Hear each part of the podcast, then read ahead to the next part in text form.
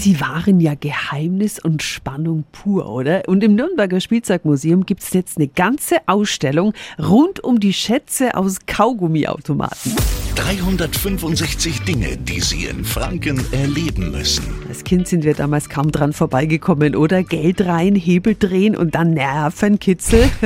Karin Falkenberg ist die Leiterin des Spielzeugsmuseums. Was gibt's denn da bei euch jetzt zu sehen? Wir haben von einer Automatenaufstellerin ihre Schaukarten bekommen. Die hat sie immer in die Sichtfenster der Automaten gestellt, um zu zeigen, was für Spielzeuge da drin waren. Das ist eine gute wissenschaftliche Quelle, dass man überhaupt mal sieht, was sind denn für Spielsachen in den Automaten. Dann haben wir eine Sammlung bekommen von einer Person, die hat Ringe gesammelt aus den Automaten, von einer Person, die hat Tiere gesammelt aus den Automaten und den Rest haben wir professionell zusammengetragen. Mhm. Ich habe das Gefühl, dass Kids heutzutage diese Automaten gar nicht mehr so kennen. Aber allein die Automaten sind ja schon Geschichte pur, gell? Sie erzählen sehr viel über den Stadtteil oder über die Straße, in der sie hängen. Da sind Aufkleber drauf, da sind Hinweise auf längst vergangene Demonstrationen drauf, da sind Sprüche, Sponti-Sprüche, Fußballclub-Aussagen, Liebesbezeugungen. Also diese diese Automaten sprechen und erzählen eine Geschichte der Stadt. Alte Liebe, Spielzeugschätze aus Kaugummiautomaten. Dazu gibt es jetzt eine Ausstellung im Nürnberger Spielzeugmuseum.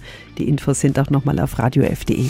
365 Dinge, die Sie in Franken erleben müssen. Täglich neu in Guten Morgen Franken um 10 nach 6 und 10 nach 8. Radio F.